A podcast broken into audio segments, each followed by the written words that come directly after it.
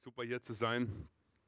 Ähm, darf ich mal ganz kurz sehen, wer, wer hat mich noch im Visier, wer kennt mich noch von euch? Okay, doch, die meisten, genau. Okay, super. Da war jetzt nicht ähm, mich groß vorzustellen. Es ist klasse hier zu sein. Ich war ja mal vor 25 Jahren hier in der Gemeinde. Ich habe dem Wolfi damals an der FETA studiert. Das ist echt lustig. Äh, es geht mir bis heute so, Wolfi, wenn ich dich sehe, da muss ich einfach, äh, finde ich einfach lustig. Aber ich weiß, wie der Wolfi früher war, ja. Und äh, Gott hat ihm auch einen besonderen Humor geschenkt. Es war damals schon sichtbar, ähm, dass er auch eine klasse Lehrgabe hat. Und es ist auch ein Geschenk, wenn man tiefe Lehre mit Humor miteinander verbindet, weil da einfach eine Freude und eine Leichtgängigkeit rein ist. Und das ist ein Pfund, das der Herr dir geschenkt hat. Und es freut mich, dass du mit dem Pfund so unterwegs bist. Das ist total klasse. Ähm, ich habe gerade eben, äh, bevor ich einsteige ins Thema, äh, von dem Tim, das fand ich total klasse, Stuart, dass du so etwas mit nach vorne nimmst ähm, ich hatte das Empfinden, dass Gott euch in der Gemeinde hier in dem Bereich was sagen möchte, nämlich dass er sagt, ähm, bringt die Lebensfelder auch im wahrsten Sinne des Wortes, so wie du es gerade gemacht hast, bringt es nach vorne, macht es sichtbar, betet durch, äh, für diese Dinge, durchdringt diese Dinge und ihr werdet sehen, was der Herr tun wird. Im normalen Bereichen unserer Lebensfelder, damit meine ich Beruf, finde ich total klasse, das sichtbar zu machen, das, das spürbar zu machen ähm, aber eben auch im Bereich unserer Familien oder unserer sonstigen Tätigkeiten, weil der Herr möchte, dass wir hier in unserem Miteinander am Sonntag Dinge empfangen und wahrnehmen vom Geist Gottes, die direkt mit unseren Lebensfeldern so gekoppelt sind, dass es richtig zusammenschweißt. Das ist total klasse und das fand ich gerade eine ganz super Ebene. Ich möchte heute über etwas sprechen, ähm, was wirklich was ganz Besonderes ist, sofern ich diese, dieses Board bewegen kann. So, äh, genau. Ähm, und ich möchte damit anfangen, ähm, vom HR zu sprechen. HR. Und ich weiß noch nicht, ob ihr wisst, was HR ist, aber mir geht es vor allen Dingen um das hier. Es gibt etwas, was sich in deinem Leben ereignet hat, wenn du Christ bist, wenn du von neuem geboren bist, wenn du Frieden mit Gott hast, wenn der Heilige Geist in dir lebt, dann gibt es was, was ganz, ganz Außergewöhnliches, was sich in deinem Leben ereignet hat. Und das ist bei dir so spezifisch und so einzigartig, das ist bei keinem anderen Menschen auf der Welt gleichrangig oder gleichartig geschehen. Ähm, es hat sich etwas ereignet, das war der HR in deinem Leben. Ähm, es gab mal einen, es gibt oft ein R, R heißt nämlich der Ruf, was weiß ich, der Wolfi, ich sage jetzt mal, ich habe gerade so vor Augen, ich Entschuldigung, dass ich dich immer so rausgreife, ja. wo der Wolfi klein war, dann ruft die Mama äh, Wolfi oder Wolfgang oder wie hat sie dich genannt? Wolfram. Boah, Wolfram. Da denk mal, da kommt dann so ein Bär an, ja, Wolfram. Ja, da kommt da so ein kleiner. Also Wolfram, ja, kommt zum Essen, ja. Wolfram, der Wolfi heißt der Wolfram, okay. Also Wolfram kommt zum Essen. Das ist ein ganz normaler Ruf gewesen. Dann kannst du dem folgen, das ist okay, oder kannst ihm nicht folgen. Äh, ich weiß nicht, wie das so war, was deine Mutter da sagen würde. Also es gibt so alle möglichen ähm, Bereiche, wo wir zu irgendwas hingerufen werden. Aber es gibt etwas, was sich in deinem Leben ereignet hat, das ist der HR. Was 2 Timotheus 1, Vers 9, glaube ich, äh, sagt Paulus das, ihr seid gerufen mit einem heiligen Ruf. Das ist was ganz Besonderes. Und ähm, Paulus wollte kenntlich machen, dieser Ruf ist so einzigartig, so was ganz Besonderes, so was Außergewöhnliches, so was ähm, Heiliges. Deswegen heiliger Ruf. Es ist gar nicht so einfach zu übersetzen. Was heißt eigentlich heilig? Ich würde es mal ganz simpel sagen. Heilig ist das ganz, ganz, ganz, ganz, ganz Besondere. Das ganz Außergewöhnliche. Das Einzigartige. Und äh, ich weiß nicht, wie du gerufen worden bist von Gtt, mit seinem heiligen Ruf, dass er es irgendwo sich mal dir vorgestellt hat, sich dir offenbart hat und dann zu dir gesprochen hat, in irgendeiner Weise, komm und folge mir nach. In irgendeiner Form hat er das mal zu dir gesprochen, wenn du heute Kind Gottes bist. Ich kann mich noch gut erinnern, wie das bei mir war. Ich glaube, ich hatte es euch erzählt. Äh, ich war im Leichtathletikverein, ein Freund von mir, der hat im Berglauf äh, mich äh, eingeladen, gesagt, komm, wir laufen im Schwarzwald rum, er kennt da gute Touren, dann komme ich zu ihm so, treffen uns gemeinsam, damals mit 17 Jahren und wir machen einen Berglauf im Schwarzwald, so einen Berg also eben hinauf, ja, und er war deutlich sportlich fitter als ich, der war richtig so im Wettkampfmodus und ich war halt so 0815-Modus, das heißt, er hatte so eine ganz große Bibel dabei, so eine Jerusalemer, wie die dicke Thomson und während wir den Berglauf gemacht haben, ich war nicht gläubig, hatte keine Ahnung von irgendwas Christsein, schlug er die Bibel auf und las mir aus der Bibel vor. Ja, und das fand ich insofern begeisternd, weil ich gemerkt habe, der hat eine Leidenschaft für etwas. Der, da ist etwas drin. Und er eben damals hatte zu mir gesagt, Stefan, komm doch mal mit auf eine Evangelisation. Und da ich null Ahnung hatte, was es ist, ich glaube, das hast du mal erzählt, habe ich gefragt, gibt es da Frauen und Bier? Und da sagte er, er sagte er mit einer Weisheit, äh, ja, das gibt's da alles, komm einfach und so. Hat äh, das mit dem Bier da unterschlagen, Frauen gab es, haben mir das anders vorgestellt. Da gab es so, äh, äh, große, so ein, große, ähm, ein großes Zelt mit äh, Dr. Gerhard Bergmann, wem das was sagt damals, ich komme aus Freiburg und Breisgau, im Kaiserstuhl. Ähm, 2.000, 3.000 Leute in dem Zelt, Deutsche Missionsgesellschaft. Ich saß ganz hinten und ähm, der Bergmann verkündigte das Evangelium. Ich habe sowas noch nie gehört, noch nie gehört. Man muss sich vorstellen, du kannst 17 sein, du kannst im Gymnasium sein, du hast 0,0000 Ahnung von den elementarsten Dingen des christlichen Glaubens und lebst in einer christlichen Kultur. Ich bin einer davon. Es ist bis heute, finde ich, das erschreckend, was man null wissen kann. Null. Ähm, es gibt Menschen, wenn die Menschen hören, die sind wirklich gebildete Leute mit allem Möglichen, so meinem Alter um die 50 rum, wenn die mal einen Menschen beten hören, wie er frei zu Gott spricht, die sind zum Teil positiv gesehen entsetzt. Die haben das noch nie gehört. Ja, ein normales Gebet, das ist unglaublich, ja. Okay, und ich ähm, ähm, habe dann diese Verkündigung gehört und plötzlich ereignete sich genau das hier. Der heilige Ruf, der mein Leben komplett verändert hat. Jesus Christus, der sich mir offenbart hat und der sich mir innerlich vorgestellt hat. Mir ging es sehr gut zu der damaligen Zeit. Mir geht es da gut. Ich hätte jetzt nicht aufgrund von einem Defizit irgendwie gesagt, boah, ich brauche unbedingt Hilfe. Aber ähm, Christus hat sich mir offenbart und gesagt, wenn du mir nicht nachfolgst, du bist auf ewig verloren. Ich war echt geschockt. Ich war geschockt darüber, dass Jesus Christus lebt. Einer, der vor 2000 Jahren gelebt hat, gestorben ist und heute noch lebt und sich mir innerlich darstellen kann, innerlich mich rufen kann. Da war mir klar, das muss der König der Könige sein. Das geht ja gar nicht anders. Dann ereignete sich dieser heilige Ruf und dieser heilige Ruf hat mein Leben komplett verändert. Der heilige Ruf ist etwas so Heiliges, dass der heilige Ruf eine heilige Beschlagnahmung ist. Er verändert dein Leben.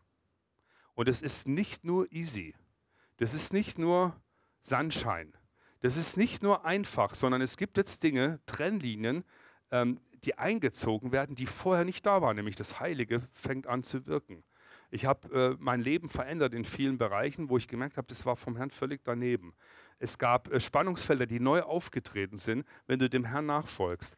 Es ist sehr interessant und ich möchte heute äh, von einer spezifischen Berufung sprechen, der heilige Ruf ereignet sich in deinem Leben, in unserem Leben und es gibt Dinge, die uns gemeinsam einen, wo wir gemeinsam gerufen sind, zum Beispiel Kinder Gottes zu sein, Töchter und Söhne Gottes.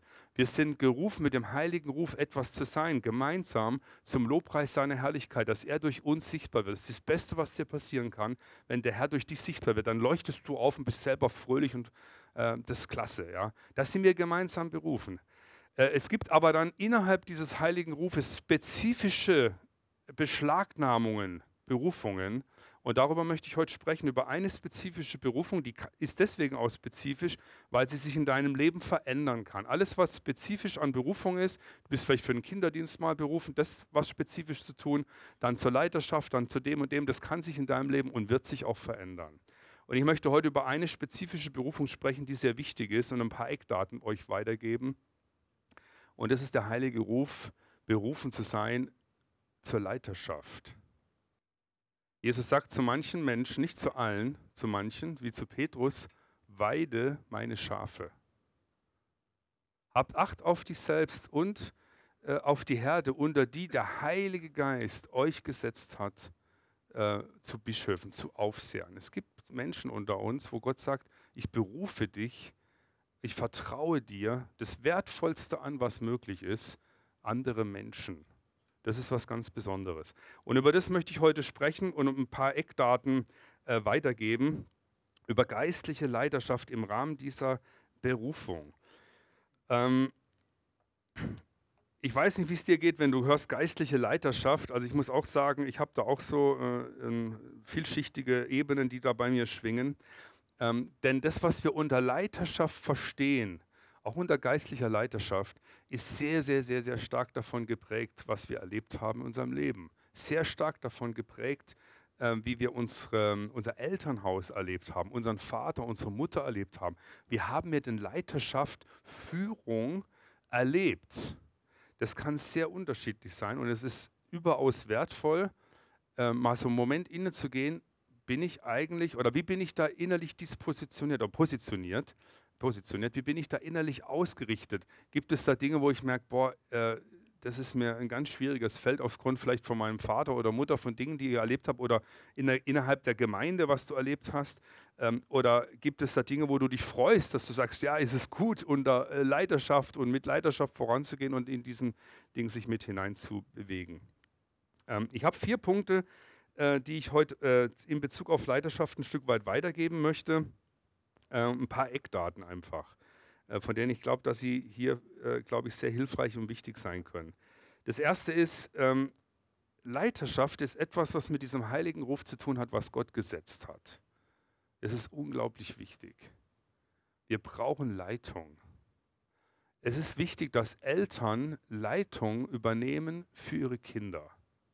Wir hatten, glaube ich, gestern darüber gesprochen, ähm, wenn Kind, oder war es woanders jetzt in der Wochenende auf jeden Fall, wenn Kinder zu Tyrannen werden. Gibt es ein ganz interessantes Buch von Mittelhoff, heißt der. Ah, haben wir darüber gesprochen, genau. Also, ähm, wenn, wenn Eltern eigentlich rausgehen aus ihrer Schutzfunktion, zu leiten und auch den Kindern Grenzen zu setzen, was dann mit der Entwicklung dieser Kinder passiert. Das ist ein ziemlich interessantes Buch, ziemlich relevant für unsere momentane Gesellschaft. Oder ähm, ihr wisst auch, was passiert, ähm, wenn Leitung äh, zum Beispiel jetzt in Deutschland, ich weiß nicht, wie ihr in der Schweiz euch momentan wahrnehmt, aber in Deutschland, da merkt man, in vielen Bereichen fehlt in Deutschland, auch in der EU, in europäischen Gefäß, es fehlt eigentlich Leitung. Und damit spürt man, es fehlt was von Schutz, von Rahmensetzung, von Orientierung. Das ist alles irgendwie so, da denkst du, alles kippt irgendwie sonst wohin. Du weißt gar nicht, äh, wo du morgen bist, weil hier etwas ganz, ganz Zentrales fehlt. Und Gott hat etwas gesetzt, das ist ein heißer Begriff, den ich hier einbringe, aber auch ein heiliger Begriff. Und das heißt Hierarchie. Hierarchie ist ein ganz wichtiges Wort, denn Hierarchie heißt wörtlich gesehen, ich weiß, es ist ein bisschen komisch vielleicht, ähm, heilige Ordnung. Hieros und Arche, das heißt heilige Ordnung. Und es gibt heilige Ordnungen, die sind so, so, so wichtig. Und weil die so wichtig sind, dessen bin ich mir voll bewusst, weiß der Teufel, wenn er an denen Ordnungen äh, uns attackiert, pervertiert, unsere Herzen umlenkt, dass Väter zum Beispiel nicht mehr ihre Verantwortung nehmen als Väter, sondern vielleicht ihre Töchter noch missbrauchen und ihre Frauen schlagen oder irgend so Zeug machen. Da gerät alles aus den Fugen. Ja?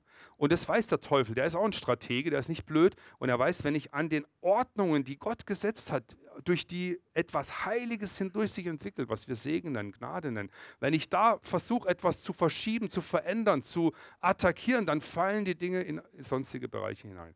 Deswegen äh, sehr wichtig, äh, Gott selbst ist der, ähm, der ähm, Ordnung und äh, Leitung setzt. 1. Korinther 1, ne, 1. Korinther 7, Vers 17. Jeder soll so leben, wie der Herr es ihm zugemessen, wie Gott einen jeden berufen hat, und so ordne ich es an in allen Gemeinden. Bei Jesus ist es super zu sehen, Matthäus 10, Vers 1, äh, Jesus ist in der Nacht und betet mit zum Vater, holt sich Inspiration und Weisung und dann kommt er am nächsten Tag und sagt ähm, und ruft aus den, zwölf, aus den Jüngern heraus zwölf, die er zu Apostel, die Aposteln und auch zu Leitern setzt. Oder ich habe euch ja gesagt, Matthäus 16, 18, das bekannte Wort, äh, wo er zu Petrus sagt, du bist Petrus und auf diesen Felsen will ich die Gemeinde bauen. Wisst ihr, dass das zum Teil eine richtige Belastung ist? Ähm, ich sage jetzt mal, ich nehme euch zweimal raus. Ähm, das ist nicht nur easy living, wenn der Herr sagt, äh, Wolfi, ich habe dich gesetzt, der geistliche Leiter hier zu sein. Das ist auch eine Belastung. Äh, ich habe dich gesetzt, hier strategisch etwas zu leiten. Das ist eine Belastung. Das ist nicht nur so, boah, super, da kann ich mal hier, das ist ja Kindergartenstufe. Da sind die längst entfleucht. Das ist vielleicht, wenn du mal in den 30ern bist, denkst, toll, da habe ich was zu sagen, die anderen müssen mucken. Das ist alles Kindergartenebene. Ich weiß, dass der Kindergarten manchmal auch in den höheren Lebensjahrzehnten gelebt wird, ja.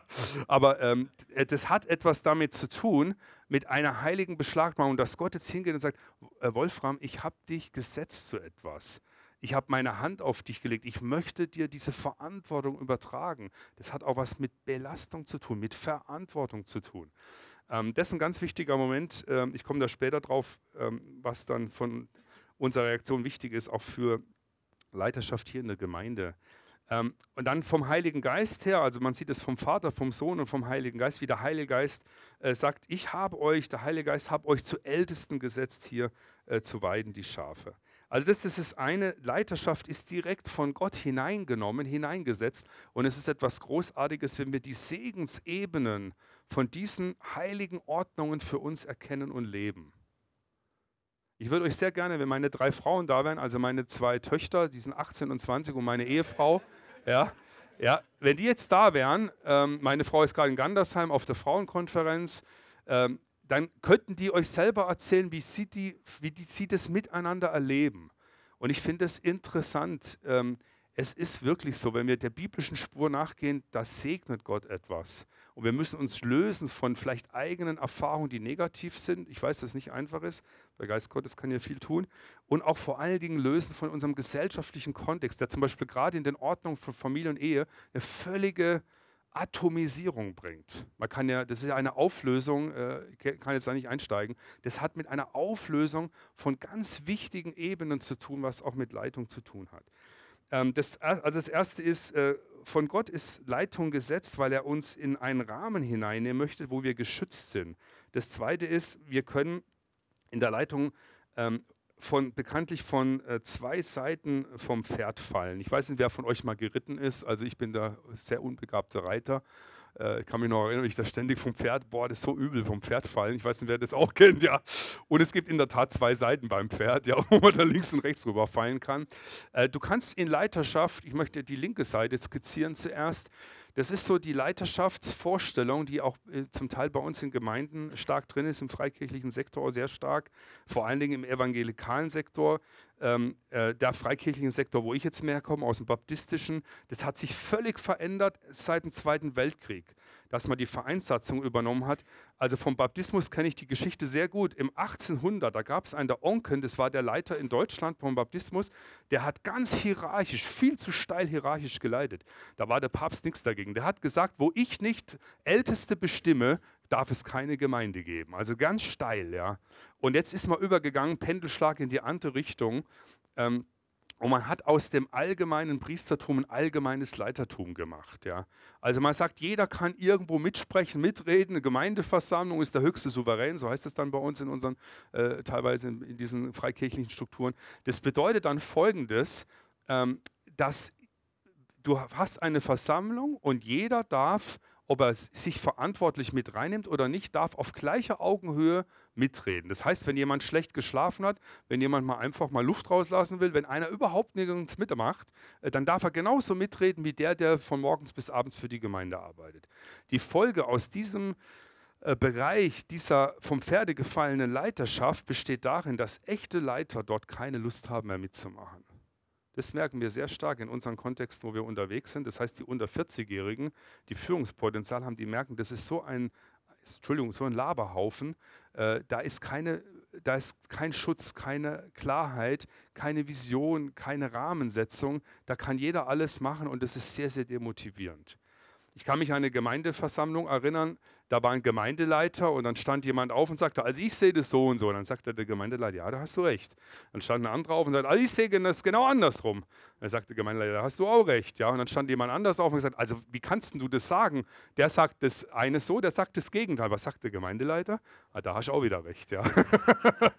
Versteht ihr, das, das ist äh, für... Ähm, für Stabilität, für Orientierung, für, äh, stellt dir vor, wir machen gemeinsam eine Wanderung, ihr habt ja diesen Gemeindetag jetzt demnächst, stellt euch vor, ihr macht eine, äh, eine Wanderung und an jeder Kreuzung, an jeder äh, Abzweigung, wo Wege sind, muss man erstmal im Kollektiv überlegen, ja, wo gehen wir denn lang? Ja, das ist mir viel zu blöd, da bin ich nicht dabei, ja. Sondern ich sage, hey, äh, wer ist, oder äh, in Raumgestaltung, es neulich mitbekommen von einer größeren Gemeinde, die wollen einen Raum gestalten. Ja, hey, da ist eine, die begabt ist, die macht es, da brauche ich doch nicht überall mitreden, das wissen das und so. Also diese Dinge. Das andere ist auf der rechten Seite runterfallen äh, vom Pferd. Das ist dramatischer insofern, weil wir hier von äh, Missbrauch sprechen. Das eine ist einfach fatal, weil keiner mehr Lust hat, wirklich mitzumachen, vor allen Dingen die Leiter nicht mehr. Dann haben wir ein großes Problem. Dann hast du nur noch Verwalter in der Gemeinde, die treu verwalten, aber es entwickelt sich nichts. Damit kannst du auch nicht wirklich in der Gemeinde vorangehen. Das ist ganz schwierig. Das vom rechten Seite fallen ist noch problematischer, weil das dann mit Macht zu tun hat und mit Machtmissbrauch. Weil es damit zu tun hat, dass Menschen wirklich richtig, zum Beispiel junge Leute, egal wer auch immer, äh, von ihrem Engagement genommen werden und nach einer Zeit feststellen müssen, im Grunde genommen habe ich nur das äh, war ich unter einem Leiter, der mich nur gebraucht hat, benutzt hat für seine Dinge. Das kann sehr, sehr übel sein, wenn du da aufwachst. Ja, da braucht es wirklich äh, Inspiration, Heilung, auch ein bisschen Seelsorge und so. Das gibt intensiven Machtmissbrauch auf diesem Bereich. Und ich sage euch eins, wo Macht nicht geklärt wird, wird Macht missbraucht. Macht ist ein wichtiges Thema in der Gemeinde, das muss klar angesprochen werden. Ich sage es nochmal, wo die Fragen nicht angesprochen werden, kannst du sicher sein, unterm Teppich lodert es ganz wild rum. Ja, die Dinge müssen geklärt werden. Deswegen diese zwei Seiten, wo wir vom Pferd fallen können, ich möchte es ganz simpel skizzieren.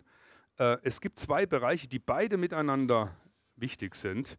Das ist diese Pyramide, die kennt ihr vielleicht, die gibt es öfters in so Leitungs christlichen Leitungsbüchern, die ist auch richtig, aber alleine ist sie fatal. Äh, hier unten ist der Leiter, ja. Da ist der Stuart und der Wolfi. Und da oben seid ihr alle, ja. Das heißt, es gibt ganz viele Bezüge, wo das genau richtig ist, weil es heißt, ähm, als Leiter sollst du der Diener aller sein. Und wenn du der Diener aller bist, wirst du der Größte sein und so weiter. Ja. Äh, wir sehen, wie Jesus die Füße gewaschen hat von den Jüngern. Hier, absolut exzellent, sehr gut, klasse, braucht's. Das hat mit Demut zu tun. Das hat mit dem, was wir gestern hatten in der Leiterschulung, mit dem Lamm Gottes zu tun, mit dem inneren Lammsein, mit der Liebe Gottes, mit der Barmherzigkeit Gottes. Aber wenn wir Leiterschaft auf das reduzieren, wird Leiterschaft äh, zum Gefäß der Manipulation von denen, die da oben rumtanzen. Das ist nicht Leiterschaft. Das ist die innere Herzenshaltung, der Charakter, das Wesen von Leiterschaft. Aber es gibt noch was anderes zur Leiterschaft zu sagen. Leiterschaft ist nämlich auch äh, das hier, also Plus, ja, oder man kann auch ein Kreuz nehmen. Ähm, Leiterschaft bedeutet auch dies hier. Und beides zusammen, das macht dann äh, wirklich Sinn. Leiterschaft ist nämlich auch, dass man bei Jesus deutlich sieht, wenn du bei den zwölf plus Jesus warst, dann war klar, wer der Leiter ist. Ja, das war nicht so, ja, wo gehen wir denn lang? Und dann, ach, frag mal den Petrus und Jesus, der hat auch noch, ja, das sagt Jesus, ach, was machen wir denn jetzt? Lass uns mal demokratisch gerade abstimmen, äh, was denkst denn du und du? Ah, die Mehrheit sagt, wir gehen jetzt nach Galiläa, dann machen wir doch das und so. Das ist nicht Leiterschaft, ja. Leiterschaft muss auch Grenzen setzen, muss Themen setzen, muss Wahrheit sprechen, muss gegen Irrlehre vorgehen, gegen Irritation vorgehen. Und deswegen sind beide Dinge so wichtig. Dann kannst du auf dem Pferd sitzen und weder zur linken noch zur rechten Seite äh, runterfallen. Ich bin mir dessen bewusst und ich möchte euch auch äh, einladen, vom Geist Gottes her zu schauen, äh, wo gibt es die eine oder andere Erfahrung, wo ich vielleicht innerlich eine Aversion habe, wenn ich so manche Dinge höre. Das ist ganz normal bei dem Thema. Ja dass man denkt, also das, äh, das ist ja alles andere als ein neutrales Thema, sondern das ist ein Thema, das uns, wo wir eine Geschichte haben. Und die wenigsten Menschen haben eine Geschichte, wo sie einfach sagen, ach, Leidenschaft ist schon super und gut. Die meisten, wenn du mal Jahrzehnte gelebt hast, aus deinem Beruf und wo auch immer, Familie, Gemeinde, verschiedene Umfelder, da hat man seine Erfahrung gemacht, wo es ganz wichtig ist, dass der Geist Gottes uns immer wieder neu berührt und ausrichtet. Ähm, das dritte ist hier, ähm, was ist ein Leiter? Ich fand es lustig, wir hatten mal eine, eine, Taufe gehabt, dann kam ein Gast äh, an einem See, kam ein Gast auf mich zu und sagte, wo ist denn, wir haben gehört, bei euch nennt man die Leiter Älteste. Wo ist denn der Älteste bei euch? Wo ist der Älteste hier von euch? Und da habe ich ihm gezeigt, der Geschäftsführer, habe ich gesagt, ja, wir haben mehrere Älteste, aber der Geschäftsführer Älteste da drüben und so. Und er hat ihn angeschaut, äh, Chris Oberländer, der ist so damals 45 gewesen. Da guckt er den an und sagt, der war total enttäuscht und sagt, das ist der Älteste. Da drüben steht einer, der ist viel älter. Der hat so einen Bart gehabt, so ein, so ein Mose war das. Da stand da so ein 70-jähriger, ein Gast. Ich kannte den nicht. Ich dachte, der ist der Älteste. Das finde ich dann lustig von der Begrifflichkeit, die wir manchmal haben, der Älteste. Gell? Also das muss der Älteste vom Alter her sein. Ähm, interessant ist vom, vom Griechischen ähm, zwei Begriffe für, für die Leiterschaft, was wir Ältestenschaft oder, oder Leitung nennen. Ähm, das ist schon ein, ein sehr guter Begriff. Äh, Episkopeo, der Episkopos weil der Episkopos ist der, der Epi über und Skopeo schauen, der über das Gesamte schaut. Das ist ein super Begriff für einen Hirten. Äh, ein Hirte, wir haben ja manchmal hier so Schafe mit Hirten und so, hier gab es früher das auch, wo ich hier, gibt es das ab und zu noch? Find ich, ich finde es immer bemerkenswert, wenn man da mal den Hirten sieht und die Schafe, wie der Hirte so mit den Schafen korrespondiert. Ich finde es immer klasse, so Sichtbarwerdung, ist ein klasse Bild.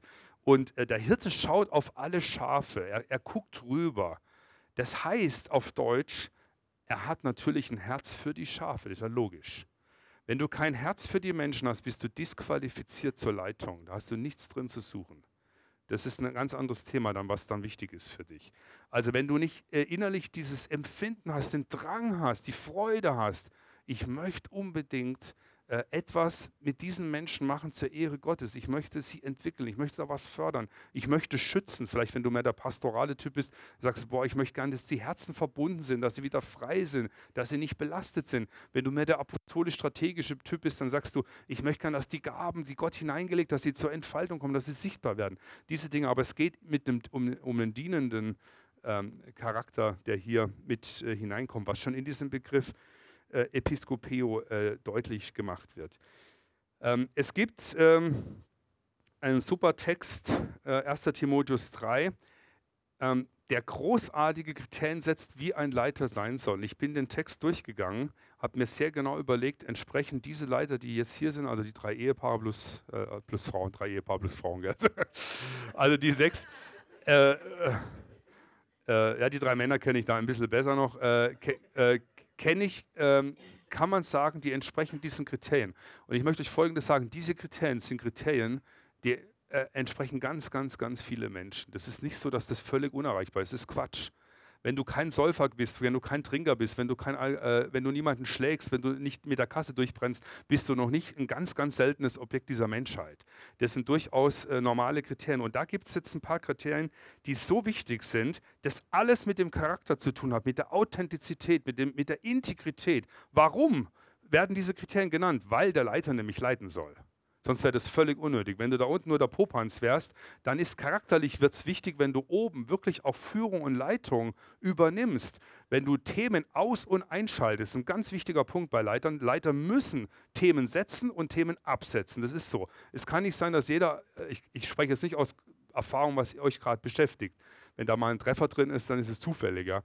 Die haben mich beide inspiriert und also Stuart und, und äh, Wolfi haben beide gesagt, du aber äh, wie, wie, soll man sagen, die haben mir beide gesagt, sie wollen nicht, dass ich irgendwas sage, wo, wo sie erhöht werden oder so. Hab, ihr habt mich im positiven Sinn eher gesagt, ganz unten ansetzen und die haben mir nichts gesagt, was ich sagen soll. Also was ich heute sage, sage ich aus Freiheit dessen, was ich vom Wort Gottes her empfinde. Äh, ich hoffe, das kommt rüber, das ist sehr wichtig. Ja. Ähm, also das ist sehr wichtig. 1. Timotheus 3, ich setze es gerade mal hier dran, sind ganz, ganz klasse Kriterien, wo wir super erkennen können. Da heißt es, er muss untadelig sein. Das ist klar, wenn der Wolfi fünf Gerichtsprozesse gerade am Hals hat, wegen Verleumdung, wegen Schlägerei und irgendwas so, dann sollte man überlegen, vielleicht könnte es sein, dass man da mal ein Gespräch führen sollte. Ja.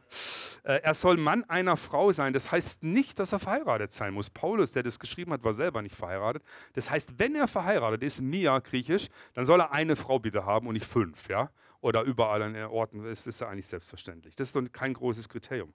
Er soll nüchtern sein. Das heißt im Griechischen eigentlich, er soll weinlos sein, also ähm, nüchtern sein. Und dann heißt es auch besonnen drunter. Nüchtern und Besonnenheit ist ein sehr, sehr wichtiges Kriterium. Wir brauchen der Leiterschaft, ich habe das im Christoph, Christoph, wo bist du?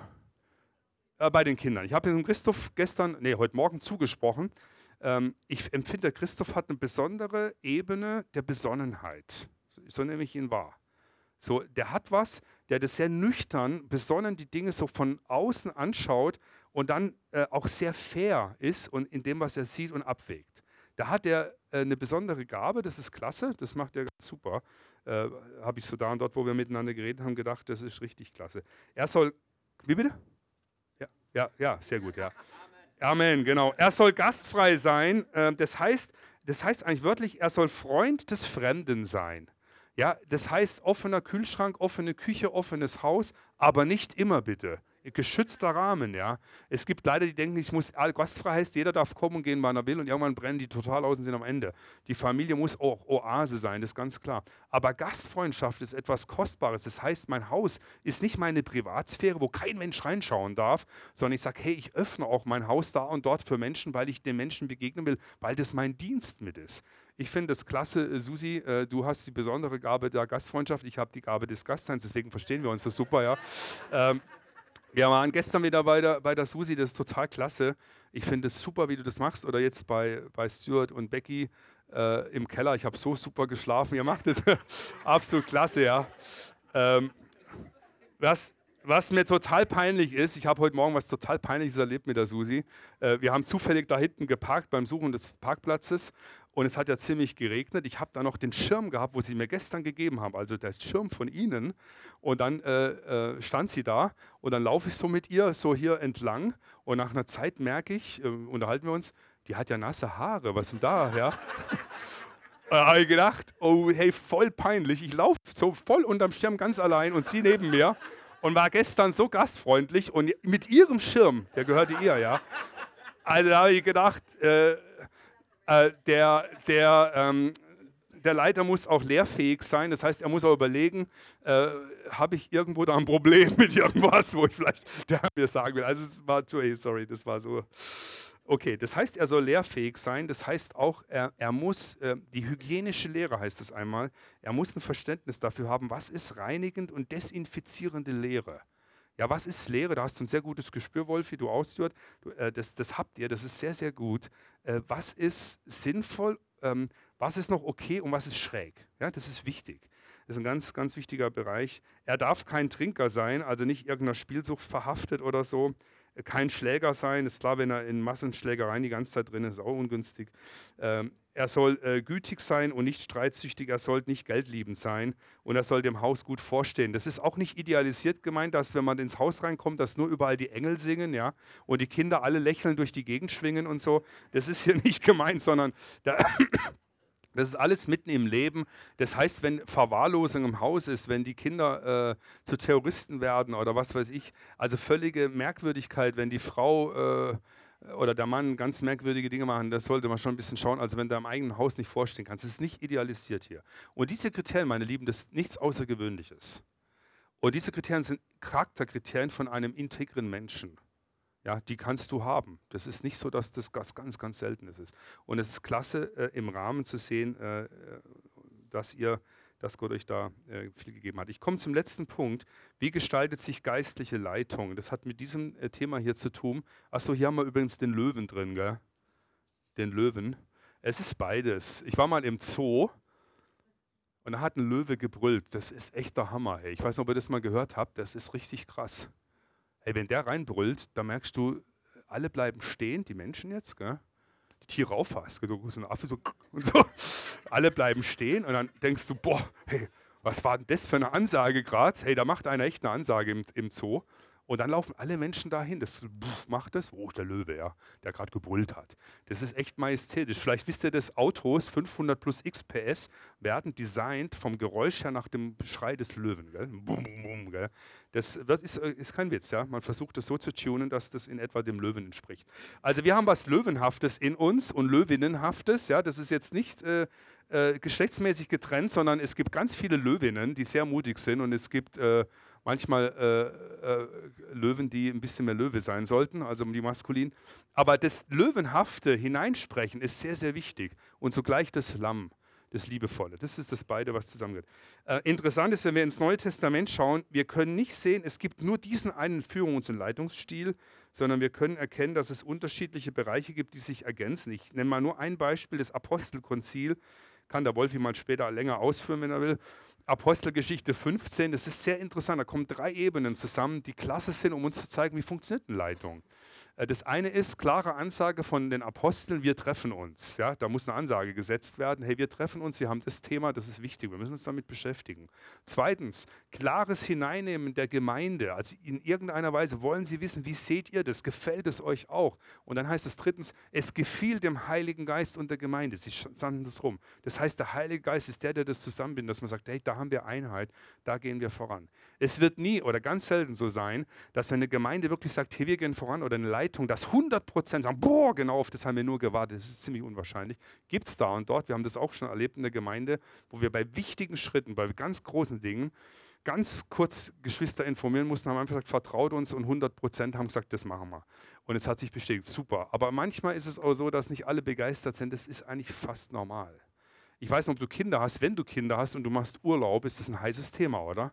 Ähm, wenn die größer werden, kann man noch erinnern, ähm, wo dann äh, unsere Große, die Sarah, äh, die war dann so, wie alt ist man da? Ich weiß nicht so, also auf jeden Fall, ich weiß nicht, ob die zehn war oder ja so. Er sagte sie folgendes: Wir haben als äh, Family-Zeiten gehabt, dann haben wir ausgemacht, was machen wir im Urlaub.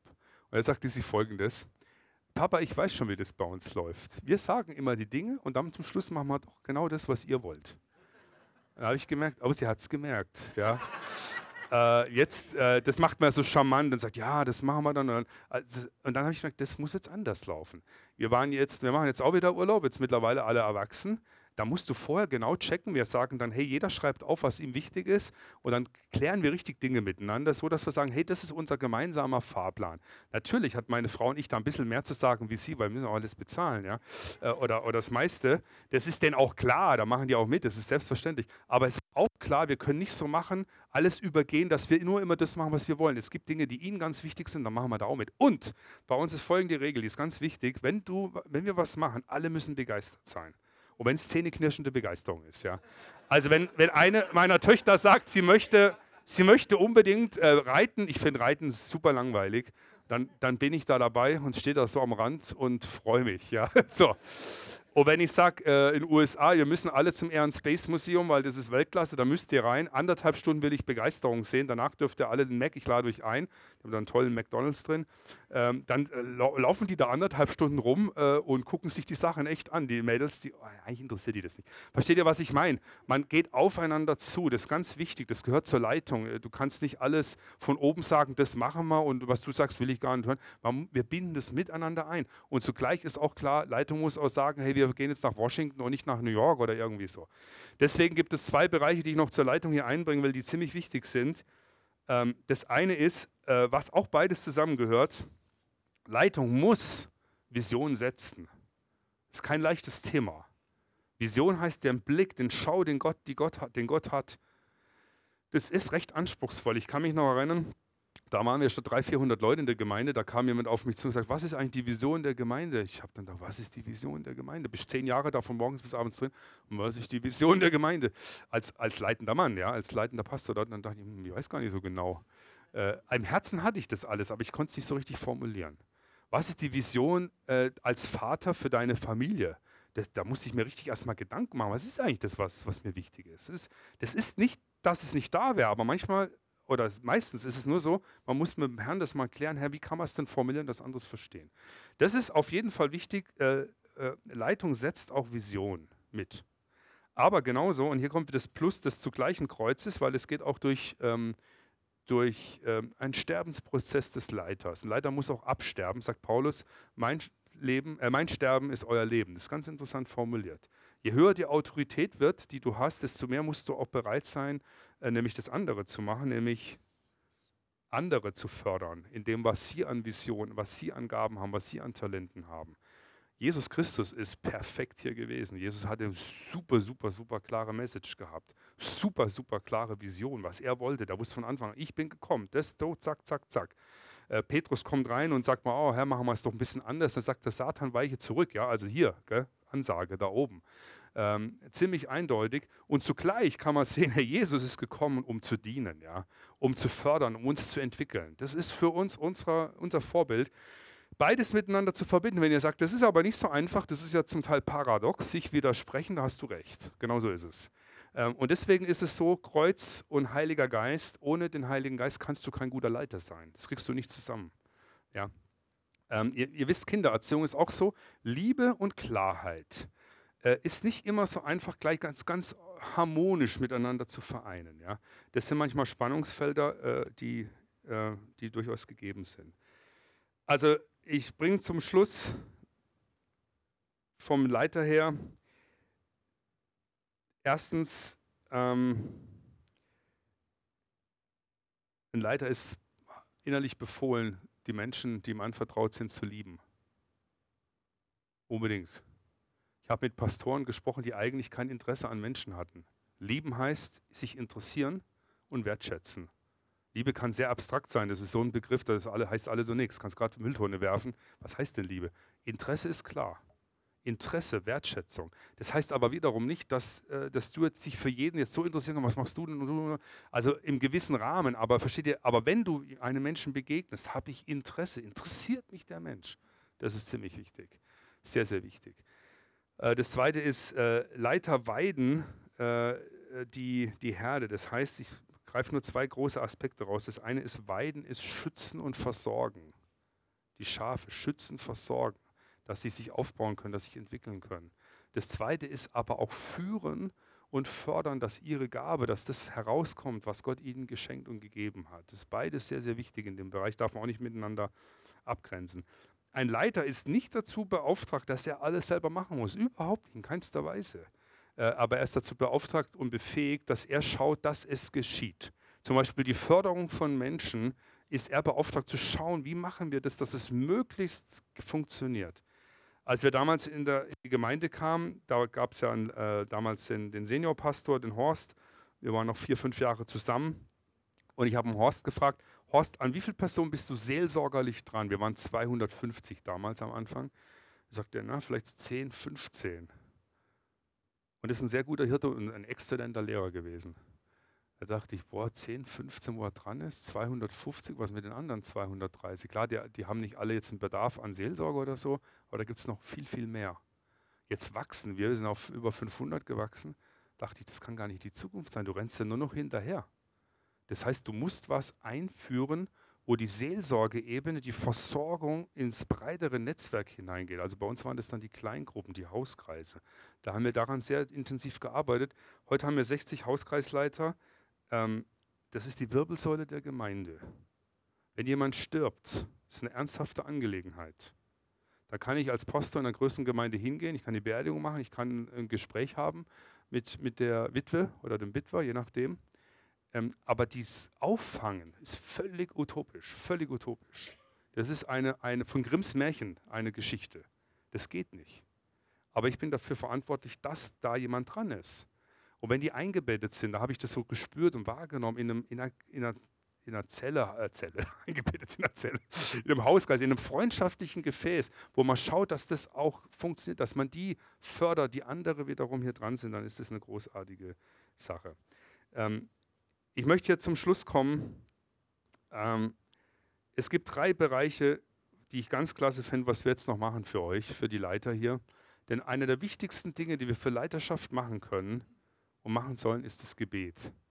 Jesus Christus sagt einmal, ähm, ich bete, was sagt er zu Petrus, sagt er das? Oder ähm, Simon, Simon, siehe, der Satan hat euch begehrt, euch zu sichten wie den Weizen. Ich aber habe gebetet, dass dein Glaube nicht aufhöre ähm, jetzt muss man sich vorstellen, was das bedeutet. Christus sagt, hey, du bist, du bist zur Leiterschaft berufen und ich bete dafür, für dich, dass dein Glaube nicht aufhört. Und Petrus war jetzt kein Luschi im Glauben. Ja?